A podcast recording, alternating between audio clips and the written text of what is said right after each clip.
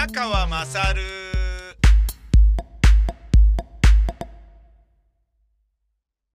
お前のお母ちゃん、宮川まさるです。今日はトークライブで、えー無事終わりまして、えーお客様お越しいただきましてありがとうございました。えーただでさえ小さい、あのー会場なんですけれども、それで、えーコロナ禍で、えー席を半分にしてっていう風になるとですね、今日の段階ですでに、えーちょっと微妙なラインまで入って、微妙なラインというのは、当日券がですね、あの、コロナ関係ない時はもうちょっと来ていただけてたんですけど、同じぐらい当日券の方が来ていただいたとしたら、ちょっとあのお帰りいただかないとならないぐらいな感覚だったんですよね。えーちょっと危ないっていう感じだったんですよね。で、まあね、あのーなんでしょうね、その消防法なるものはね、えーと、コロナ禍じゃなければね、まあ多少融通を聞かせてみたいなことをするんですけれども、やっぱね、コロナ禍で、あの、虹色のね、あの、ワッペンを出していると、そこはね、ちょっとね、っていうことを思ったら、もう気が気じゃなかったんですけど、本当に良かったですね。えー無事ね、皆さんに入っていただくことができてっていうのはあります。で、えー終わりまして、えー終わった瞬間に、えー私ともう一人の出演者の石川義弘さんと、終わった直後に、楽屋で喋っているやりとり、録音してみましたので、そちらをお聞きください、どうぞ。はい。石川さんどうもお疲れ様でした。お疲れ様でした。今日はあの、サイレンス。はい。で、次回が、10月、10あ、11月7日。で、えーまだあったんだ初体験。なんですねはいはいはい。はい。でさっきそういうテーマに決まったんですけども、うん。石川さんは初体験、などういうことでいこうと思ってます？初体験ですか？はいあのー、なんですかね例えば、うん。M っ気でね、うん。自分をいたぶる系のうん。感じで、えーチャレンジ系のね、うん。やつで行くとか、はいはいはいはい。あとは肉体的な何かやったことないことをやってみるとか。結構あのー前精神的なこととかね。前にもやりましたもんね初はいはい体験ね、はい。ただ俺基本チャレンジ系が多いんですよ。そうですね、はい。で別に初体験っていうテーマじゃなくてもチャレンジしてることが多いですね。多いんですよね、はい。だからあのブギーボードみたいな。ああサップねはいはいはい。サップやったりスタンドサーフィンみたいな、陶芸やったり、はいはい。いろいろありますけど、はい。体を使うのははい。ちょっと避けようかな。結構体使ってるの結構多いですから。多いですね多いですね。だから体使わないやつですね。やったことないことをやるとかそうでも結構はい。やったことないことって探すとあるんですよね、あありますありますありますありますありますあります。ただそれに対して興味をちゃんと自分が持ってるものだといいなとは思ってますけどね。そうですね。ももあのもともとやってみたかったものとか、はいはい。そういうのだそれは多分見えるんですけど、ん。俺のな俺がさっき話しながら思ったのは、はい。全然自分がやったことないし、うん。自分はそれ嫌いなんだけどだけど、ね。やってみたら意外と面白いねっていう出会いを求めたいような世代に入ってることは間違いないです,、はいはいそうですね。自分たちが、うんはい。やらやらず嫌い。そうそうそうそうそうね？はい、でそういうのありそうじじゃないですか、そうですね。えーやってみたら面白かったとか、うんうんであの人嫌いとかと思ってた人もよく話すとすげえ面白い人だったとかいうこともあるじゃないですか、はいはいはなんかそういう俺は自分が今までうん。良しとしてなかったものをはあはあ、ちょっと試しにやってみようかなとかっていうのをちょっとさっき立脚点で考えましたね。だから何回食べてもダメだったっていうのもあなるほど。何回ほや。ほやね。ほやほや。何回食べてもダメなものをあただ、ーはいはもうえっ、と最後に食べたのがいはい確実にはい。20年前ぐらいなの、あこれでもこの20年間はいはいはいはい。は一切食べてない、あなるほどなるほど。だから初めてのホヤ完食初体験とでかっていう。もねそれは多分ねええ。っ、とだって一口が無理なんだから。え なるほどね。一口が無理なものを完食になると、もう絶対体使ってる感じですもんね、うんでも、うんまだあったんだ初体験っていうのは、ん。まだあったんだ初体験っていうだけで、うん。初体験をうん。全うしなきゃいけないってわけじゃないんですよね。そうなんですよね。初体験に挑戦するとかそう初めてやってみたけどできなかったでも別にいいわけじゃないですか。そうそうですね。いいですね。だ食おうとしてみたっていうだけでも十分価値はそうですね。あるんじゃないですかね、うん。そのそのなんか20年食ってないですよね。ええ。なるほど。それもありですしでもだからそうん、それはぶら下がってるおまけ映像みたいなものであっても全然いいと思いますけどね、そうですね。その上とかって言ってるようなね、ちょっとネガティブな要素もあるけそどうですね。でもちょっと面白いですからね面白いですよね。それ石川さんがそれ、ね、挑戦してるっていうのね、もありますし。じゃあちょっと。そうですね。ちょっと考えます。考えましょう、うん。私も。次こそは。はいで内政ボーイズなんですけど、はい。内政ですから我々のこう気持ちの内側にあるものをはい。調べ、あのー顧みるっていうテーマじゃないですか、はい。はい。何かあのー今度こういうこと喋ろうよみたいなテーマに対する提案はありますか？いやないですね。別に。内内政。政ボーイズって、はい。もう結構本数やってますよね。まあまあやってますね。やってますよね。はいは内政ボーイズテーマね意外と縛らあんまり縛られない方が面白かったりしますから、ね、いあそうですねそうですねそうですね。あの軽くが意外と縛りがあるから。あはいはいはい。テーマがね。テーマはいはいはいテーマに縛られるから。そうですねだから内政ボーイズは意外とそうですね。そうですね。で行き当たりばったりぐらいでもいいかもしれもいいないですね感じですよね。あの色がね。そうですね。そそうですね。じゃあそうですね。あんまり暫定的っていうものだけを一応用意しといて、はい。でまあ、どう転ぼうといいっていうことにしてっていうのをじゃあそうですね14日に取らせていただく方向で。はいよろしくお願いします、はいお願いします。そして梅干しは？いやすごかったですね。あのこ濃かったですね。そうでしょ？濃かった。から自分で作るとこんなに濃いのかっていうぐらい濃かった。そう。だからもう本当天日干しを繰り返して、うん。で柔らかくする場合は、ん。えーと干したらまたバイスに液体に戻してうん。また干してまた戻すとちょっとしっとりするんですよ、うんでもあのガチガチのあの本当に干した梅うん。はあのずっと天日干しであの何日も。ああなるほどね。そうなんですよ。いや結構ね3日4日あ4日ぐらい干したのかな。ああれはのんべえはいいでしょうねもうちょっとちぎっただけでしばらく飲めるような感じじゃないですか。そうなんですよ。ねえ丸々1個でバクってさっき食べちゃったけど全然。あれバクっていかない方がいいです。いやそうですね。そうですね。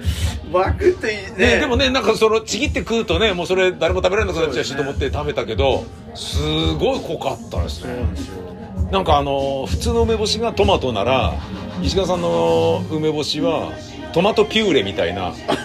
なるほど。トマトケチャップみたいなその梅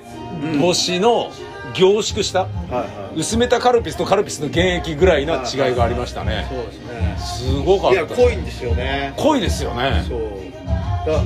いわゆる本当の梅干しって多分あんな感じなんですよ。そうなんでしょうね。うん。いややっぱりね減塩もできないし。うん。あの日の丸弁当の意味がようやく今日分かった感じですね。んあれであれだったら確かに梅干し1個で飯全部いけるっていう。ね。だからそういう感じだった。ねな何十年ものこう梅干しとかって、はいはいはい。多分ああいうふうに干さないとダメなんでしょうね。ことなんでしょうね。添加物ゼロだから。そういうことですね。なるほなかなか。ど面白かったですよ。ありがとうございます。はいではちょっと次回。次回。内政ボーイズ収録がありますが、えートークライブは11月7日、ああ11月7日ですね。はい。はい、えーまだあったんだ初体験、はい。頑張っていきましょう。よよろしくお願いします。ろしくお願いします。ありがとうございました。ありがとうございました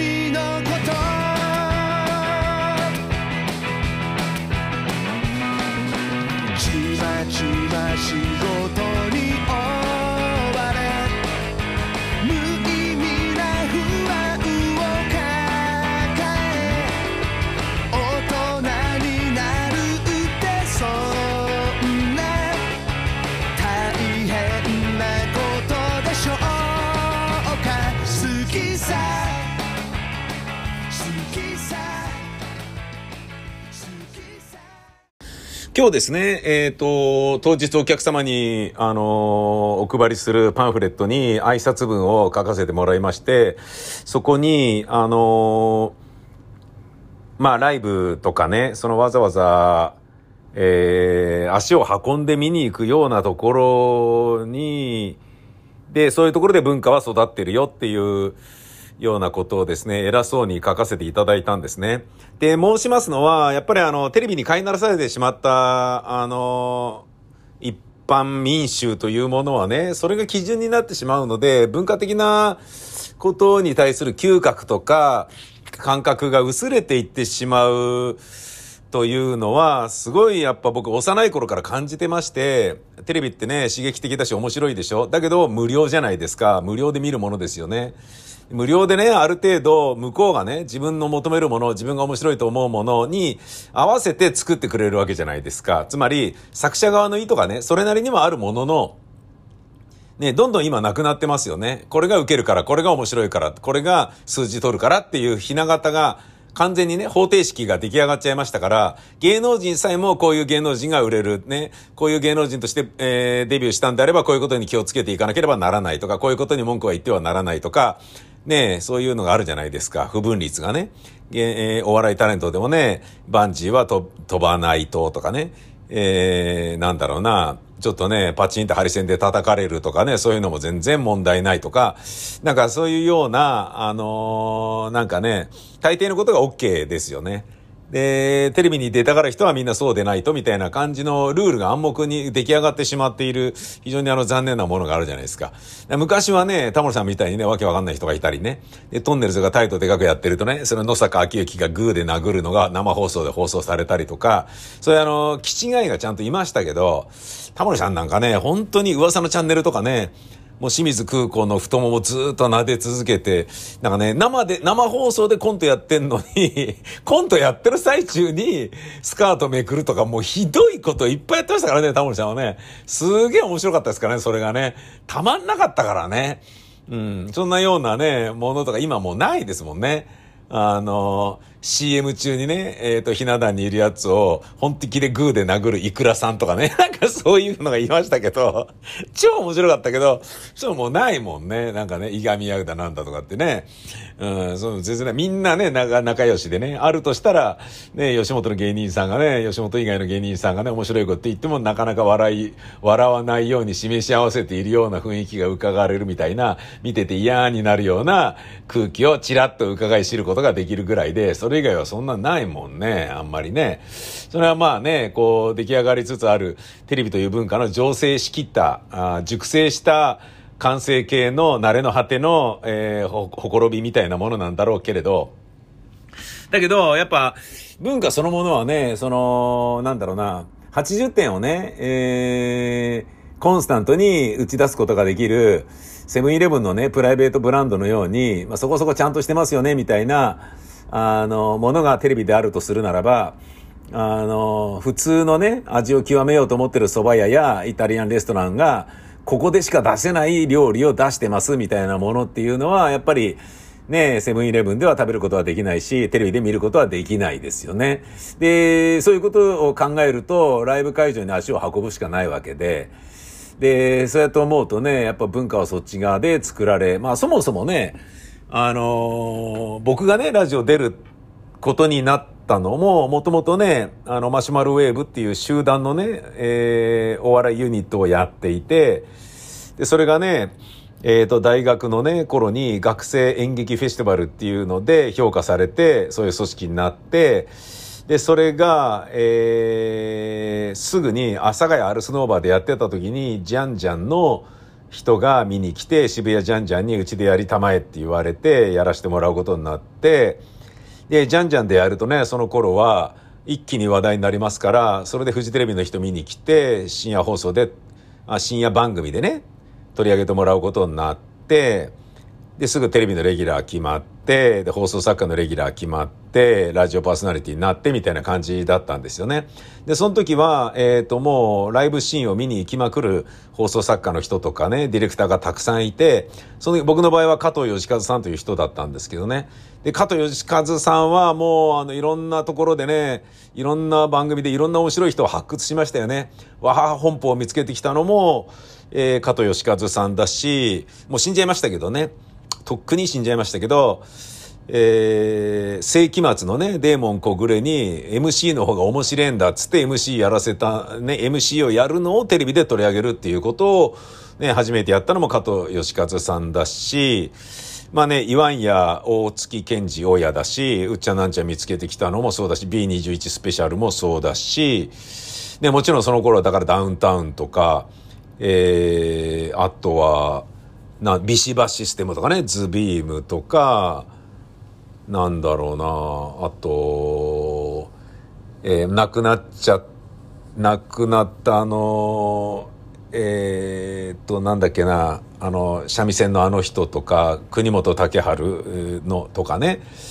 あと、米米クラブが面白いっていうのもそうだし、バンドでね、面白い MC をしょ、あの、ね、タレント性をフィーチャーしたのも全部、ね、その加藤義和さんの冗談画法っていう番組からでしたからね。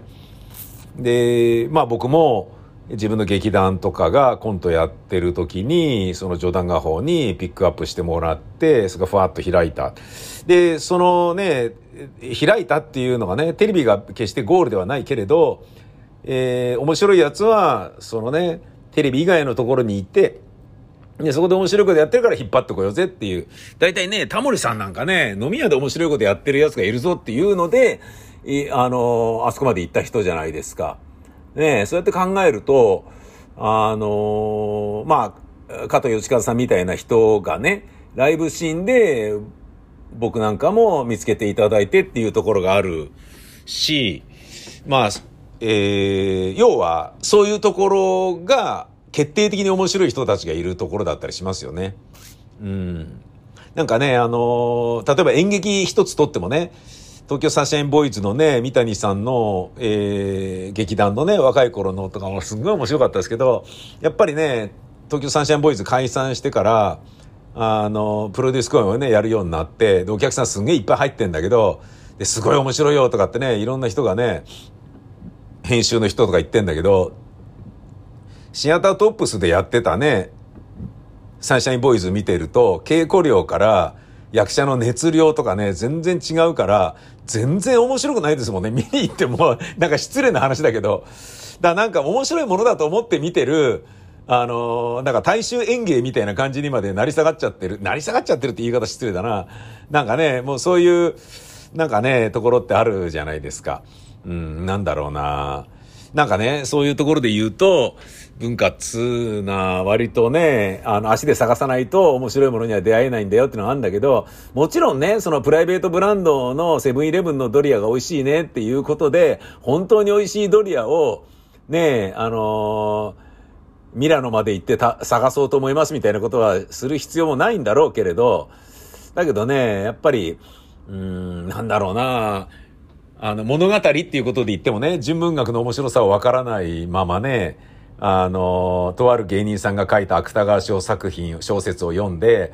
筋がなーとかってね、後半の展開がなーとかなんか言って、純文学に展開もクソもねえだろみたいな話なんだけど、そんなこと言っちゃったりするじゃないですか。あのなん、なんかね、村上春樹の新作が出た時にね、俺がじゃあ結末を言ってやる。犯人はね、とかって言うと、いや、ちょっとやめてくださいよ犯人言うのはやめてくださいよって、あの、言ってる地方局のアシスタントの女子アナがいたんですよね。村上春樹の小説に、犯人とかいもう、全然文学読んだことねえんだろうなと思って、もう超面白かったんだけど、そういう人もね、いるぐらいですから、ななんであの、こういう話をしているかというとね、今日そのね、文化に関してのことをちょっと考えることがあったんですよね。朝トイレで、僕の家のトイレで、ね、脱粉しながら読んでた本が SDGs っていう本だったんですね。SDGs はね、まあもう、ね、今や全、全人類がやんなきゃいけない話じゃないですか。で、まあ僕トイレ本っていうのがあって、トイレだったら読むけど、あの、わざわざ読みはしないなっていう本はトイレに置いといて、えー、なるだけそこで読むようにしてるんですけど、それ見てたら、うん、あのー、SDGs がね、17の決め事があるでしょ？でもその17に入らなかったものの代表格に、文化っていうのがあるんですよね。文化、芸術っていうのがあるんですよ。で、それも大事だから、ね、えー、みんながそれを楽しめるように、味わえるように、その感覚を持てるように、享受できるように、っていうことも SDGs の中に入れたかったらしいんだけど、それ入れなかったんですよね。うん。まあ、それはね、思えばしょうがないと思いますよ。文化芸術っていうのを SDGs に入れるのは確かにっていうのはあるけど、散々ね、あの、これは入れよう、これは入れる、ないことにしようとかいうのみんなで話し合ったらしいんだけど、それが外れたらしいんですよね。なるほどね。で、17が残って、まあ、今のね、この17が残ってるのも非常に画期的な話なんですけど、目標を掲げることによってみんながそれやらなきゃいけないっていう、そういう空気を醸成するし、実際そう動いてるじゃないですか。ねえ、あの、スターバックスであったりとか、もうあの、ストロー使わない方向で何年後には行きますとかね。もうそれ宣言する事態になってるでしょあと、ダイベストメントっつってね。あの、なんか自然エネルギーに投資している金融機関は利用するけど、そうじゃなくて化石燃料の、あの、会社とかに融資をしているような金融機関はオミットしていこうぜみたいな空気とかですよね、そういうのね。で、それはもうすごい大事なことだし、で、ね、男女の平等にあるようにとか、貧困がなくなりますようにとか、トイレが綺麗でありますようにとか、教育をみんなが受けられますようにとか、すごいいいことなんだけど、その中に文化、芸術は入らなかったんですよね。なるほど、そうか。だから、まあ、SDGs に入らないのはしょうがないのとは思うんだけど、それと、時を同じくして、新型コロナウイルスが蔓延したことにより、完全にコロナ禍に芸術をやってる人間は悪者だみたいなね。娯楽は悪だみたいな、ね、えー、エンタメ業界の人は役立たずだ、無意味だとか、そういうような雰囲気がちょっと作られちゃってることがすっごい嫌なので、なので今日はどうしてもやりたかったんですよね。もう開催するっていうことだけが何しろ僕の最低限の目標だったんですよね。それができたので、すっげえ良かったです。すっげえ良かったです。もうあのー、やってかないと、だってライブ会場に足を運ぶっていう習慣さえもなくなるじゃないですか。もともとそんな人たち少ないんですよ。もともとみんなテレビ見てそれが全ての面白いものだと思って楽しんでるような人たちなんですから。ね、ひどい言い方しますけど、ねえ。で、そのぐらいテレビってのは面白いものなんですけど、だけど危うい次に何するかわからない。ようなタレントさんってのはいないじゃないですか。毒舌を持ち前としていても安定してるじゃないですか。はみ出すようなことはないじゃないですか。ねえ、あの、タモリさんの頃のようなね、あの、やっさんのような、あの、まあ、お笑い芸人っていうことで言えばですよ。そういうような危なっかしい、な、何この人みたいな人っていうのはあんまいないですよね。うん。で、別にそういう人が面白いってわけじゃないんだけど、この人はね、どういうポジションなんだろう。もう、だからバラエティタレント、俳優さん、MC とかってもうなんか分かれてますよね。で、それ、それぞれがハイブリッドになっちゃって、俳優も司会やるし、芸人もニュース番組やるし、ね、アイドルがね、なんかニュースの中居とか、ニュース中居とかやってたりとか、ね、それはね、そのコンテンツや内容やね、志はどうなんだっていうようなものは、まあ置いといたとしても、そういうふうにみんな、いわゆる、ね、表方っていう一つの、あの、ハイブリッドな集合体をみんなが目指すみたいな感じになってきましたよね。で、設計としてね、最初は名刺代わりで、とりあえず一個の職業から入るけど、そのうちタレントという大きな、ね、枠組みの中に入って、で、最終的にはそこから、ね、えっ、ー、と、完成形をどこに持ってきますかみたいなところへ流れていくっていうようなものがあるでしょそういうようなね、あのーことで言うと、まあ変な人ももちろんいるんだけど、えー、前のようなね、ハラハラするような、ヒリヒリするような、あいつこの番組に使って大丈夫なのみたいなものはもうないもんね。安心して見てられるような。ねだからそういう意味で言うと、スリリングなテレビ番組はちょっとね、なくなってきましたよね。ラジオもね、多少ありましたけど。なので、えっ、と、僕は個人的にね、その SDGs の中に文化芸術が入れられなかったこと、ね、コロナ禍によってエンタメや芸術は悪のような雰囲気を作られてしまったという残念さ。そんなようなもので、で、自分はね、あの、自分がね、今までの人生を捧げてきたものの、いろんなことやってきたんですけど、演劇とかね、ラジオ制作とか、ね、CM のコピー書いたり、放送作家やったり、テレビドラマも書きましたし、V シネマも台本書いたりとかね。いろんなことやってきましたけど、ネットコンテンツ作ったりとかね。うん、なんだけど、それでもやっぱそれらすべてがあん、こんなにいろんなことやってきたにもかかわらず、全部が無価値だったようなレッテルをね、ここに来てバンと貼られちゃったような、あの、ショックというか、切なさがあったんですよね。で、そういうことを思うと、それをね、そうでもないんだよっていう感覚をね、あの、今日はお客さんに来ていただいて、その前でトークライブというものができたというだけで、一個自分には旧大点、あの、文化は死なずっていう感覚を、まあ、ギリギリね、あの、持てたことが良かったかなと思いましたね。一緒に出演していた石川さんもですね、あの、なんだか徒歩な感じでも相変わらず石川さんみたいな感じなんですけど、なんだかなみたいな感じなんですけど、だけどね、やっぱね、石川さんがね、ギターを膝に乗せてね、歌い始めるとね、かっこいいんですよね。あれ得ですよね、やっぱりアーティストはね。で、得ですよねっていうのは、その、このね、空間でしかこの歌を聴けない人たちがいて、それを聴いてくださってるお客様がいるっていう、これだけでめっちゃめちゃかっこいいことだし、その、生歌でないと伝えられないものもあるし、石川さんは今日それを伝えたし、とか、そんなようなことを思うとね、人の創作物っていうものは、やっぱ、なんだろうな、あの、いろんな形で味わうのはもちろんありなんだけれど、ライブで目の前で同じ空間を共有してね、空気の伝導をもうリアルにその場で感じるということはこんなにも価値あるものなんだなっていうことを改めて僕もね、最後の歌を聴いて、もう一リスナーとしてちょっとキュンとくるものがありましたものね。なんか、うん、そういうことなんじゃないかなみたいなことを思った一日でした。今日ですね、お客様お越しいただきまして本当にありがとうございました。また機会がありましたらですね、えー、こんな東方な我々二人ではありますが、えー、ご指導、ご鞭達、えー、いただけましたら幸いでございます。ありがとうございました。本当に。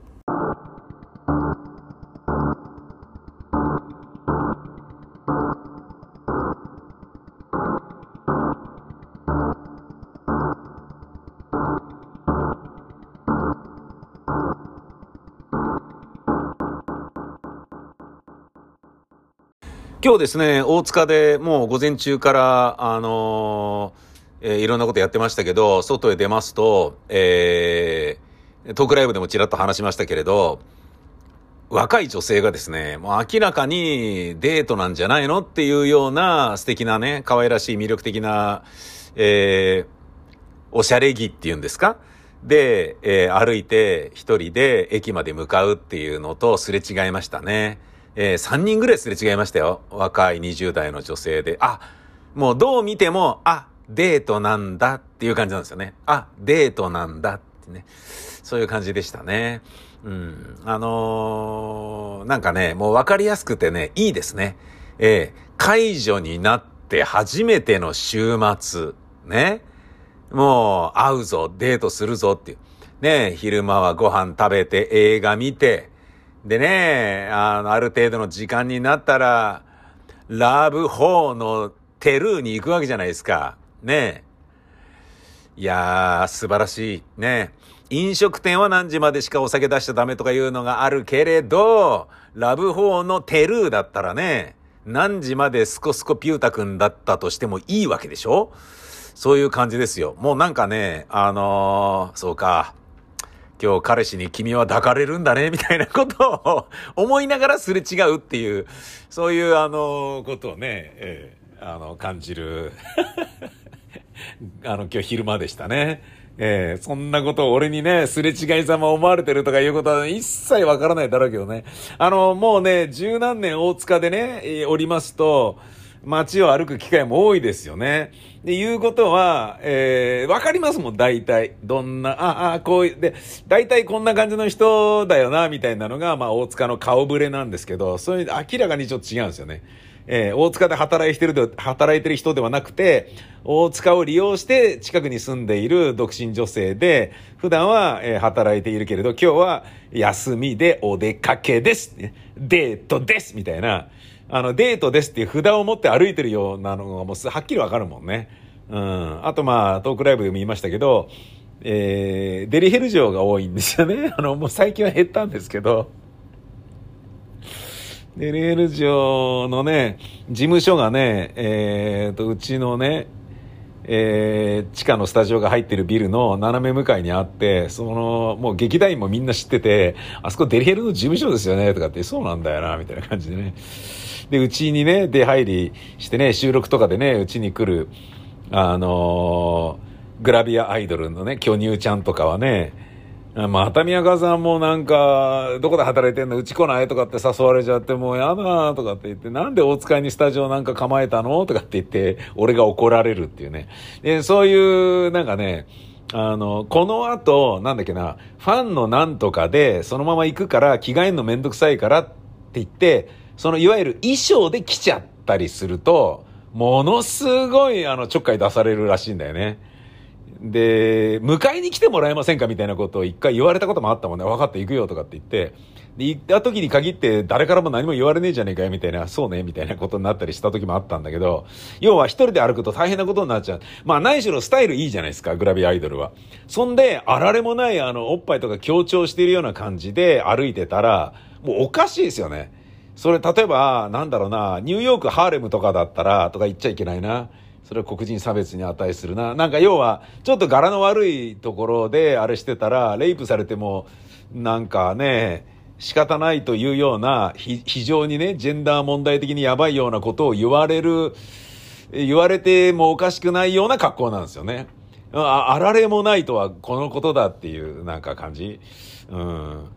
それが、それはそれはすごいですからね。うん。なんか、うわこんな格好で来るんじゃなかったみたいなね。でね、あの、あったかい時期だとその上にコートを羽織ってくるとかいうことはできないんだけど、でいきなりコートだけ上に着てくることあるんだよね。グラビアアイドルの子とか。すげえなと思うんだけど、それなあおじさんと変わんねえじゃんみたいなことあるんですけどね。そんなようなね、えー、まあ要は、デリヘル嬢とか、あの、ピンサロ嬢とかね、キャバ嬢とか、ソープランド嬢っていうのは、大塚はね、とりわけ北口は、えー、男のね、スペルマ臭い街ですから、そういった、ね、あの、嗅覚の優れた人もいれば、そういうところでがっつり働いてる女子もたくさんいるっていう、そういう街なわけですよ。だからね、あの、プロと素人の区別ももちろんつきますし、で、普段の街の匂いってのはこんな感じ。夜になるとこんな感じとかっていうのは大体分かってるから、今日はね、ちょっと不思議な感覚でしたね。今まで、あの、あんまり見ない感じだった。で、今日に限ってっていうぐらい、若い女子がデートに行く。ああ、なるほどと思ったね。うん。あの、渋谷のね、道玄坂のラブホテルに泊まると、土曜日の夜泊まると、日曜の朝10時になると、みんながラブホからドーンって出てきて、駅に向かうんですよね、ワコードが。これ僕の若い時の経験なんですけど、で、みんな女が、あの、慌ててシャワー浴びて、出てくるから髪の毛濡れてんすよね。み、ものすごい道玄坂シャンプー臭いんですよね。みんながドワーってセックスを終えて出てくるから。すごいですよ、あれ。俺自分その、ね、集団の中に紛れたことがあったので若い頃、何これと思ってすごいね、とかって。ねえ、いうことを感じたことがありましたけど、ねえ、街はそれぞれ顔を持っていて、僕はこの大塚というね、陰微かつ、え雑多で、えーカオスな街、とりわけ北口が気に入ってるんですが、新たな顔を見ちゃったなと。ね。あ、君も普通の住宅街に住んでいる、えー、人たちのデートに行く道すがら、えー、ここを通過されたりするような、そういう街だったんだね、と。デートに行く人が大塚から山手線に乗ったりもするんだね、と。普通の街じゃないか。ね。見直したよ、大塚みたいな、そういう感じだったね。ほんじゃあ、またです。さよなら。